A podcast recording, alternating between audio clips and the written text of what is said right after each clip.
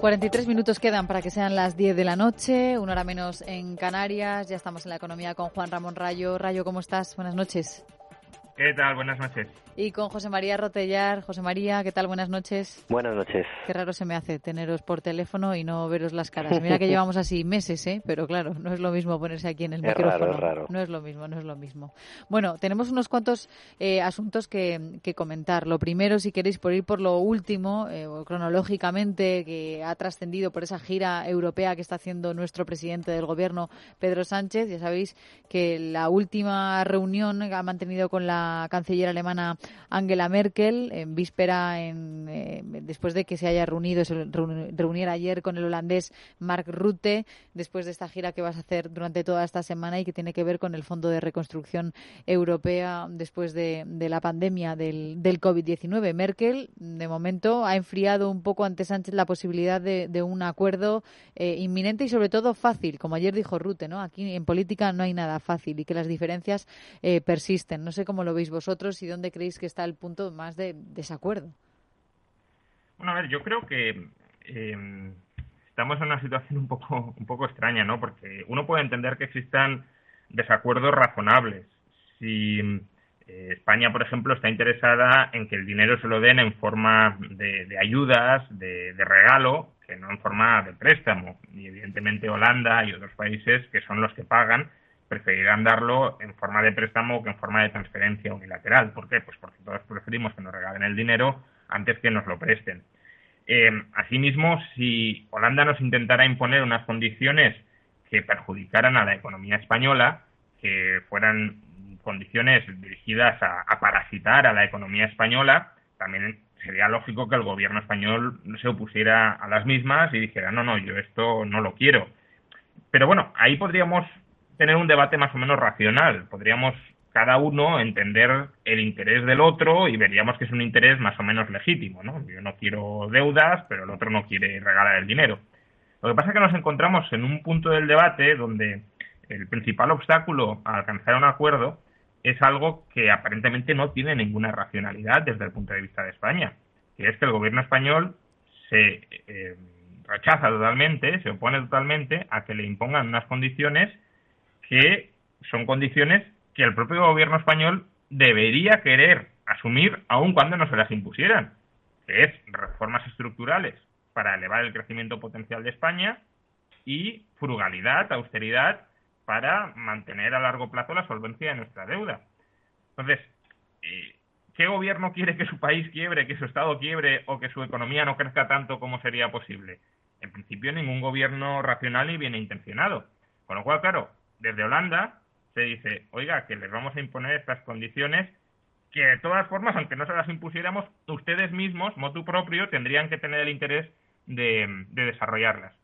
Y lo que escuchan es que no, que no queremos eso, que no queremos hacer el bien para nuestra economía. Entonces, ese es un punto que entiendo que desde allí se muestre total incomprensión. Pero ¿cuál es la razón por la que el gobierno de PSOE Podemos rechaza esa condicionalidad? La razón es de puro interés de la coalición gobernante, no es de interés del país, no es de interés de la economía nacional, es del interés político de supervivencia de la coalición gobernante. ¿Por qué? Porque es una coalición que se fraguó sobre la base del populismo anti-troika, anti-austeridad, anti-reformas estructurales como la reforma laboral, y evidentemente esa coalición no puede digerir, especialmente su parte más débil, Podemos, y sobre todo después del reciente resultado electoral en Galicia y el País Vasco, no puede digerir firmar un memorándum de entendimiento de los que criminalizó eh, durante la anterior etapa con la nueva troika, con la neotroika, para recibir la ayuda. Y por tanto, claro, el mensaje que se manda es, no, no, no vamos a firmar pero porque a nosotros como partidos no nos interesa firmar, no porque al país no le venga bien, sino porque a nosotros no nos interesa firmar. Y evidentemente, para que el contribuyente holandés financie la campaña electoral, financie la campaña de populismo electoral y económico de PSOE y de Podemos, pues rute, y entiendo que muchos holandeses piensen que es mejor quedarse con el dinero en casa que no esas transferencias a PSOE y Podemos. Sí, sobre todo porque cuando, cuando se va a solicitar esos fondos, cuando se va a solicitar ese dinero, no parece muy útil ¿no? Eh, la estrategia del presidente Sánchez de intentar imponer desde un punto de vista algo en el que en el que prima algo la soberbia eh, sus, sus posiciones porque al fin y al cabo se tiene que articular ese fondo y ese fondo se va a articular con el consenso eh, de todos los, de todos los países.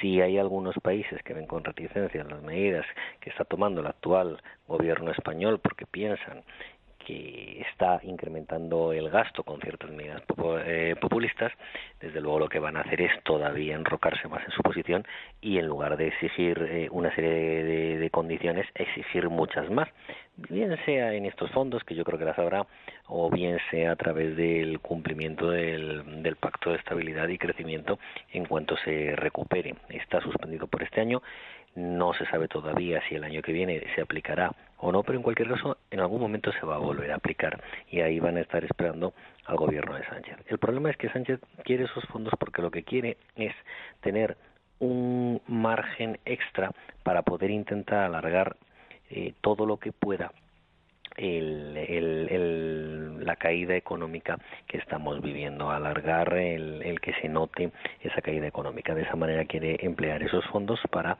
que a modo de anestesia eh, mitiguen ese efecto y no se note, no se note con el objetivo de intentar llevar la legislatura más adelante y poder en su caso a lo mejor convocar elecciones en un momento en el que tenga unas perspectivas más propicias que las que pueda tener a lo mejor ahora tras la gestión de la doble crisis provocada por el coronavirus, la sanitaria y la económica. Claro, esto es peligroso porque eso lo que supone es probablemente mitigarlo mediante la manera que ha tenido el actual gobierno de hacerlo, que es incrementar el gasto, incrementar eh, todas esas partidas con medidas eh, populistas que lo único que hacen es tensar la situación de desequilibrio presupuestario de las cuentas públicas, especialmente de la seguridad de la seguridad social y no quieren condiciones porque si les ponen condiciones, una va a ser seguramente las pensiones, otra los empleos, los empleos públicos y otra desde luego no tocar la reforma laboral e incluso avanzar más para flexibilizarla eh, más todavía, ¿no? ¿Qué sucede? Que yo no sé si Podemos va a estar dispuesto a eso. Todo depende de las ganas que tengan de continuar en el Banco Azul, que supongo que serán muchas, pero también de las perspectivas en el medio plazo sobre qué pueden hacerle sus votantes si participa en un gobierno en el que lleva a cabo unas reformas eh, muy importantes y, y, duras, ¿no? Y yo creo que ahí va a estar la clave y por eso Sánchez no quiere esas condiciones, no porque a él le importe más o menos, porque él eh, yo creo que está dispuesto a hacer lo que sea con tal de, seguir presidiendo el gobierno, pero sí que a lo mejor precisamente eso pueda desestabilizarle su permanencia al frente del Ejecutivo si, si Podemos, eh, desde luego, eh, sale. Y Podemos mm, es bastante probable que prefiera estar en la oposición llegado ese momento para no desangrarse más como se ha empezado a desangrar afortunadamente este fin de semana pasado en Galicia. No sé si quieres añadir algo más, Juan Ramón, o cambiamos de asunto. No, bueno, yo creo que básicamente eh, en eso estamos, ¿no? Con, la, con el matiz, con la diferencia quizás de que la postura de Angela Merkel pues se va matizando. Al principio era un apoyo muy entusiasta al fondo de reconstrucción, parecía que estaba prácticamente hecho, aunque hubiese cierta resistencia entre algunos países pequeñitos, que al final si Alemania y Francia estaban detrás de ese fondo, ¿cómo no iba a salir adelante? Y creo, ya lo comentamos aquí, que el jarro de agua fría que, recibió el gobierno de España la semana pasada con la derrota de Nadia Calviño al frente del Eurogrupo, más allá de, la derrota en sí misma y de lo que significó pues de cara a, no tener ese, ese cargo en instituciones europeas, eh, era un síntoma de que el bloque de los frugales no está por ceder y de que aunque Francia y Alemania digan A, pueden terminar o se puede terminar haciendo B, especialmente en decisiones del Consejo Europeo, como la que es la aprobación del Fondo de Reconstrucción, donde se requiere unanimidad y por tanto donde todos tienen que votar a favor. Y todos incluye a dos países que ahora mismo están muy lejos, o aparentemente están muy lejos, de votar a favor. Uno es Holanda y el otro es Austria.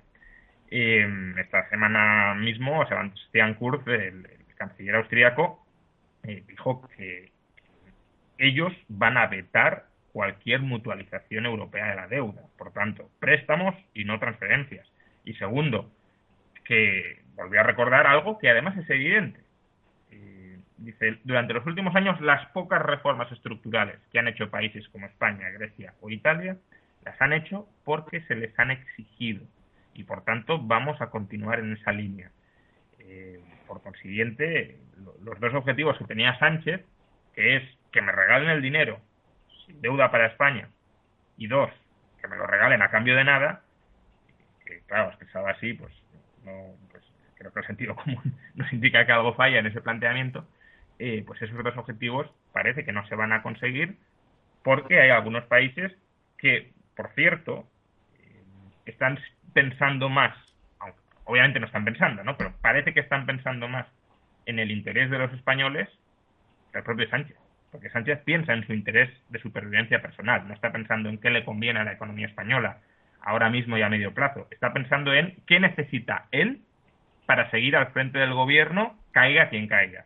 Y Rute o Kurz, que obviamente no están pensando en el interés de España, pero están actuando como debería actuar quien sí piensa en los intereses de España, que es promoviendo la sostenibilidad de la deuda pública y promoviendo reformas estructurales para que nuestra economía pueda crecer mucho más de lo que ahora mismo tiene capacidad para crecer. Bueno, al respecto, sobre lo que tiene que ver con la, previsión de crecimiento para nuestro año, para este año, eh, BBVA Research eh, ha, revisado hoy a la baja esa previsión de caída del, del PIB hasta un 11,5% desde el 8 eh, que ha estimado para el segundo trimestre. No sé qué queréis decir al respecto. Sí, bueno, pues vamos a ver, yo lo que lo que creo es que las, las, las, modificaciones que se están haciendo ahora mismo, de todas formas, son modificaciones que hay que tomar con cierta prudencia porque lo que nos estamos enfrentando es a un a una serie de indicadores que nos están mostrando un segundo trimestre más eh, duro de lo que podría haber parecido tal y como también ha dicho no solo Research, sino la propia la propia AIRE y un tercer trimestre el que habrá lógicamente, perdón, un, un, tercer trimestre el que habrá una lógica recuperación en cuanto a la actividad económica, pero no sabemos todavía si con suficiente fuerza. Va a depender mucho también de, de cómo de cómo se gestione tanto la enfermedad como la, la propia reapertura económica. ¿Qué sucede? Que en muchos casos están generando una gran inseguridad y una gran incertidumbre, como todavía se siguen sin tomar medidas que permitan establecer a lo mejor un mapa epidemiológico apropiado. Eh, está todo el día nos encontramos con eh, con eh, llamamientos o, o, advertencias sobre la posibilidad de, de volver a cerrar la economía o de confinar aquí o allá o de tomar una serie de medidas. Y eso genera incertidumbre y inseguridad, que es lo peor para la economía. Entonces, muchas personas no saben ahora mismo si se van a ir de vacaciones o no. Muchas empresas tampoco saben si van a invertir o no debido al, panorama y todo eso está haciendo milla en, en, en la revisión de previsiones. De todas formas, las revisiones son ligeras porque tampoco pueden ser mucho más abruptas dentro de las horquillas que hay ahora mismo y simplemente hay un consenso en el que parece que el Producto Interior Bruto anual caerá más de un 10% y que el déficit puede estar entre ese 11, 12, 15, 15% dependiendo de cómo evolucione al final el incremento de gasto y cómo evolucione también la caída del Producto Interior Bruto para ese efecto combinado en el, en el cociente. En cualquier caso, yo creo que seguimos poco más o menos igual y en mi juicio habría, habrá que esperar a que pase todo el mes de octubre para saber realmente cuántas empresas han quedado en pie, porque muchas a lo mejor han reabierto por intentarlo, pero pueden desgraciadamente caer al final. Qué empleo es el que qué actividad y qué empleos son los que quedan ahora mismo activos y con ello también ver cómo ha quedado nuestra estructura productiva para ver cuál cuánto de fuerte y de rápida puede ser nuestra recuperación en el próximo en el próximo año. Yo creo que todavía no hay unas variaciones suficientemente importantes para más allá de estas modificaciones eh, menores poder poder establecer otro escenario. Sí, yo creo que existe un, un nivel de incertidumbre mm, altísimo en estos momentos sobre qué va a pasar con la economía a corto, muy corto y corto medio plazo. La, la, mayor incertidumbre no es ni siquiera eh, qué parte, qué porcentaje de la economía va a lograr reactivarse durante los próximos meses, que, que mismo es una duda importante. Estamos viendo que, por ejemplo, todo el sector turístico y todo el sector de la hostelería eh, sigue totalmente eh, destruido, ¿no? ¿no? se están reincorporando los trabajadores que están eh, experimentando un ERTE en este sector en concreto, mientras que en otros sí lo están haciendo. Pero más allá de esta duda, que es importante, creo que la gran duda es si va a haber nuevas olas, como decía José María, que van a, forzar el cierre del conjunto de la economía. creo que ese es el mayor riesgo y que ahora mismo no podemos asegurar nada al respecto. Y si tuviéramos que asegurar algo al respecto, no sería muy positivo, muy optimista, viendo cómo el gobierno está gestionando los rebrotes. ¿Y cómo está gestionando el gobierno los rebrotes? Porque aunque esto, bueno, parece más un tema sanitario, al final es un tema económico. Si tú, como gobierno, eres incapaz de evitar rebrotes masivos, estás cargando la economía. No te estás cargando solo la economía, pero la economía te la estás cargando. Entonces, ¿cómo está gestionando el gobierno los rebrotes? Hasta ahora ha cruzado de brazos, mando a que nos desentendiéramos totalmente del virus. Y eso, hombre, nunca es un mensaje muy prudente, porque la prudencia parece que indica que ahora mismo pues vayamos manteniendo un cierto distanciamiento social a la hora de relacionarnos, porque no sabemos hasta qué punto el, virus puede regresar. Pero, eh, aunque sea un discurso no muy prudente, tendría algo más de sentido si el gobierno estuviese haciendo lo que tiene que hacer para evitar que haya rebrotes. Y lo que tiene que hacer son test masivos y tener contratado un ejército de rastreadores para aquellas personas que dan positivo en esos test masivos y diarios, localizar todos los contactos de los últimos días con esa persona, no sus contactos más cercanos y familiares, no, toda persona con la que haya entrado en contacto, aunque incluso la propia persona no lo recuerde, porque muchas veces tenemos contactos casuales y no recordamos si hace tres días saludamos a tal persona por la calle. Bueno, todo eso debería ser el gobierno, con un ejército de rastreadores, debería ser capaz de localizarlo tan pronto como detecte un positivo y aislar a todos los contactos. Esto no se está haciendo. Desde que terminó el estado de alarma, el número de test ha caído en picado. Nunca fue muy alto, pero desde que terminó el estado de alarma, como parecía que aquí ya todavía ha terminado, pues ¿para qué vamos a hacer test? Estamos haciendo menos test prácticamente que cualquier otro país europeo. Y, por supuesto, menos test que países que lo están haciendo muy bien, como Dinamarca. Dinamarca está haciendo. Dinamarca tiene menos casos que España y está haciendo más test que Suecia, por ejemplo, donde la situación todavía eh, no está controlada. Eh, por supuesto, Suecia está haciendo más test que España, eh, Alemania más que España, incluso Francia e Italia, que también están siguiendo un comportamiento relativamente irresponsable como el de España, también están haciendo más test que España por eh, millar de habitantes. Entonces, claro, si no haces test, pues no sabes dónde están los infectados. Y aunque hagas unos pocos test, si no tienes rastreadores y no los tenemos, pues no puedes localizar a todos los potenciales contagiados de manera muy rápida, de manera precoz, y por tanto esos potenciales contagiados siguen contagiando. Y eso es Así es como se explica un rebrote. Y la única estrategia que tiene este gobierno para combatir los rebrotes es cerrar. Y cerrar puede ser necesario, pero debería ser la última solución. Hay medidas preventivas para evitar los rebrotes que son en las que debería estar invirtiendo este gobierno. No tanto en otras partidas de gasto de vamos a transformar la economía a 20 o a 30 años y vamos a meter 2.000 millones en las automovilísticas, 2.000 millones en Iberia, no el dinero ahora mismo donde está mejor gastado es en evitar que haya un rebrote masivo en la economía. Y para eso, insisto, test masivos diarios y rastreadores. Y este gobierno no lo ha hecho porque confía en que, bueno, pues si hay un rebrote, volvemos a cerrar y ¿qué pasa? Pues que volverá a caer la economía otro 20, otro 30, otro 40%. Pero es la única forma que conoce este gobierno de atajar la propagación de la pandemia. Y así, desde luego, terminaremos de destrozar completamente la economía. Pero es que ni ahora esa medida es eh, normal, ni lo fue tampoco al principio. Cuando tuvieron que cerrar la economía lo hicieron porque ya, claro, habían dejado avanzar tanto tanto la enfermedad por no haber sido previsores y no haber actuado a finales de enero de manera de, manera precoz que adoptaron las propias medidas del medievo después de tantos siglos no, no se ha avanzado absoluta, absolutamente nada. Y eso, desde luego, que ha hundido la economía y al hundir la economía va a afectar también en, a todos los servicios, incluido la sanidad, con lo cual tampoco es la mejor, la mejor de las soluciones y ahora eso puede, puede volver a pasar. Si vuelven a cerrar la economía por completo, es la puntilla una, a, una situación que ya la ha dejado muy, muy maltrecha. Hay países y, hay, hay, hay una serie de países, hablábamos de Suecia, sí, Suecia a lo mejor ha podido tener una serie de contagiados también y de fallecimientos y, y, demás, pero no, no presenta peores datos que España, pese a no haber cerrado la economía.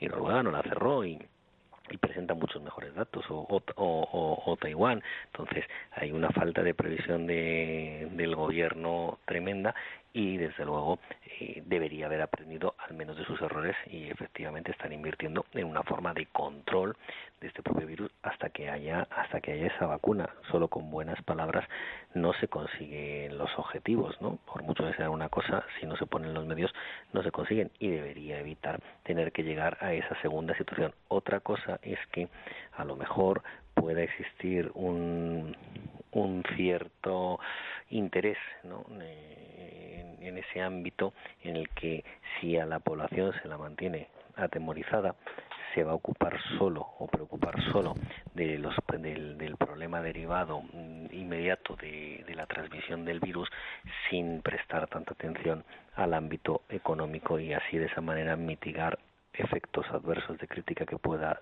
que, que pudiese sufrir el ejecutivo a costa de, de, digamos eh, desviar la atención hacia hacia ese otro ámbito importante.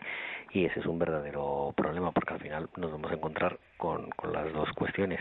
El problema sanitario de nuevo y el problema económico acrecentado por no tomar medidas por no haber aprendido de los errores si hablamos de los puestos de trabajo, eh, hay una noticia que no quiero dejar pasar. Eh, se ha producido hoy durante la sesión de control al Gobierno en el, en el Senado. en el Partido Popular, una senadora, María José Heredia, le ha preguntado a la ministra de Trabajo, a Yolanda Díaz, por el número de españoles eh, en ERTE que permanecen sin cobrar todavía la prestación que les corresponde.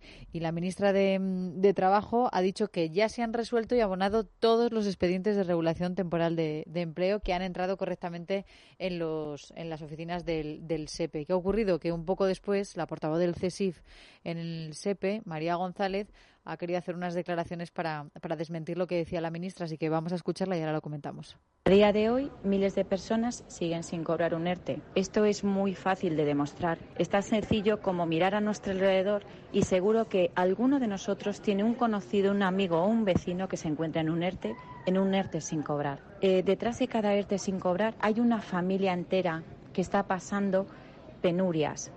Necesitamos que se valore la situación y que se busque una solución. Claro, porque lo que explicaba la portavoz del CESIF en el SEPE es que se les van acumulando los, los casos, ¿no? ya sea por problemas burocráticos, mal formalizados desde un principio y que todavía quedan muchos. Sí, bueno, yo creo que esto lo que pone de manifiesto es que es mucho más importante a largo plazo, obviamente a corto no hay mucha solución, pero a largo plazo es mucho más importante promover el ahorro personal y la autonomía financiera personal que no la dependencia financiera del sector público. Estamos viendo que el sector público, especialmente en momentos de gran necesidad, pero bueno, si no son momentos de gran necesidad, eh, tampoco en general se necesita la liquidez. En momentos cuando es más necesario tener eh, disponibilidad de efectivo para, para salir adelante, eh, es muy lento es muy lento y en ocasiones no tiene ni, recursos propios para, para, cumplir con sus promesas. Y por tanto, eh, no confiemos tanto en que el Estado, como gran benefactor, como gran em, garante, supuesto garante de, la estabilidad y de la capacidad de las personas para salir adelante, no pensemos que el Estado lo puede todo. Vemos que ni siquiera es capaz de hacer frente a pagos regulares de unas cantidades que tiene la obligación, que ha asumido la obligación de pagar. Sí, bueno, es que eh, volvemos a lo mismo, lo han intentado todo eh, confiar al, al gasto público después de después de haber paralizado completamente la economía.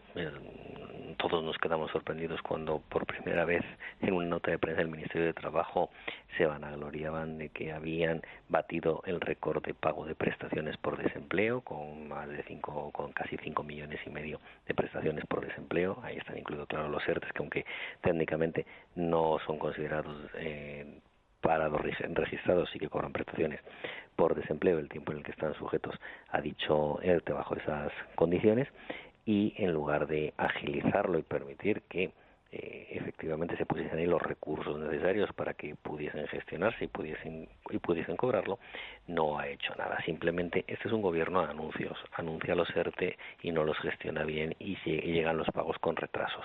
Anuncia los fondos eh, ICO y los trocea en, en cinco en cinco paquetes y van y el primero de ellos tarda mucho en ponerse en marcha cuando había empresas que se estaban muriendo ya eh, financieramente por el cierre al que le había obligado el decreto del, del gobierno.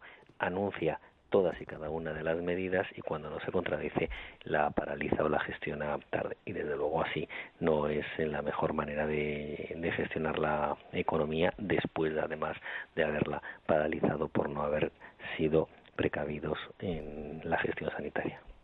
Por cierto, que hoy hemos conocido un estudio de Cambridge eh, diciendo que España es el país que peor ha gestionado la, la pandemia. O sea, aparecemos en la, en la cola de la lista eh, elaborada por esta universidad de todos los países desarrollados, ¿no? A la cola.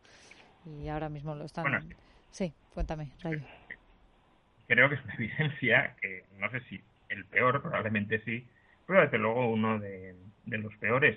Porque, bueno, había dos, como dos objetivos que se podían eh, tratar de, alcanzar en, la gestión de esta crisis sanitaria. Uno era salvar vidas y el otro era salvar la economía. Hay países que han optado por eh, bueno, no salvar vidas para salvar la economía, aunque he de reconocer que esto es complicado, porque si la gente empieza a morir masivamente, la economía no va a funcionar. Hay otros que se han esforzado en salvar vidas a costa de no salvar la economía. Hay algunos, unos poquitos, que han logrado más o menos salvar su economía interna salvando vidas, eh, aún así muy dañados, porque claro, si el resto del mundo se viene abajo, pues el país eh, también sufre, por ejemplo Corea del Sur. Eh, pero es que España y otros, Italia, Francia, no han salvado ni vidas ni la economía. ¿no? Estamos a la cabeza del ranking en, número de muertos, en número de fallecidos por millón de habitantes y en hundimiento económico esperado para, para este año. Por tanto, algo se ha hecho muy mal se ha hecho rematadamente mal. Es verdad que España también tiene sus características peculiares, por ejemplo, una economía muy dependiente del, del turismo, que eso también nos hace sufrir especialmente más, pero incluso así estamos en la cabeza, ¿no? Y, y el caso de Italia, pues a lo mejor es algo más disculpable, porque, bueno, eh, el virus aparentemente saltó de Asia a Irán y de Irán a Italia, nunca fue tan sencillo como esto, ¿no? El virus llevaba eh, varias semanas ya eh, entre nosotros y simplemente no, no, desde Europa no se prestó demasiada atención a lo que se debería haber prestado atención. Eh, pero bueno, eh, podemos decir que les pilló por sorpresa. Pero es que en el caso de España, cuando se decreta el estado de alarma, ya llevábamos, desde Italia decretó un estado de alarma parcial en el norte del país el 22 de febrero. Nosotros el 14 de marzo, casi un mes después.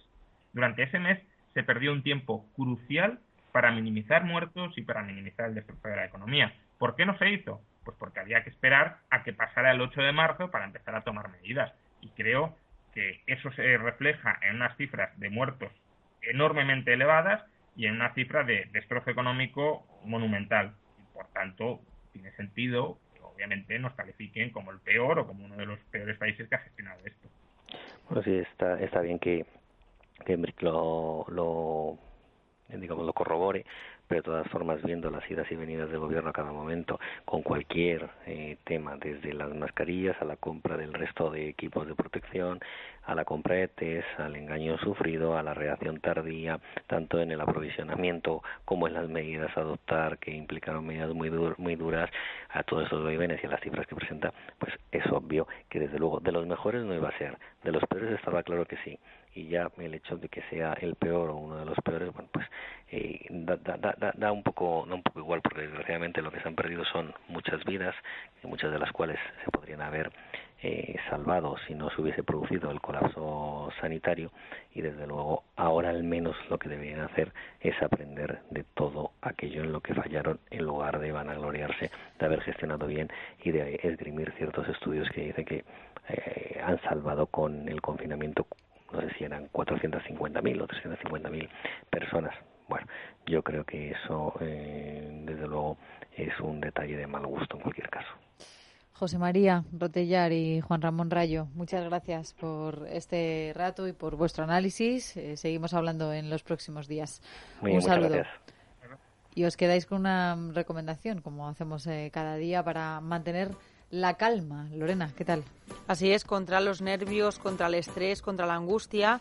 Si es tu caso, desde Mundo Natural te proponen que cuides la alimentación, la actividad física y el descanso y además pruebes CalPlus, un complemento a base de dos aminoácidos esenciales y vitaminas B3 y B6 que contribuyen al buen funcionamiento del sistema nervioso y a mantener las funciones cognitivas. Ya sabes, CalPlus de Mundo Natural para ganarle la batalla al estrés. Consulta a tu farmacéutico o dietista en Parafarmacias del Corte Inglés y en parafarmaciamundonatural.es. Mundo Natural.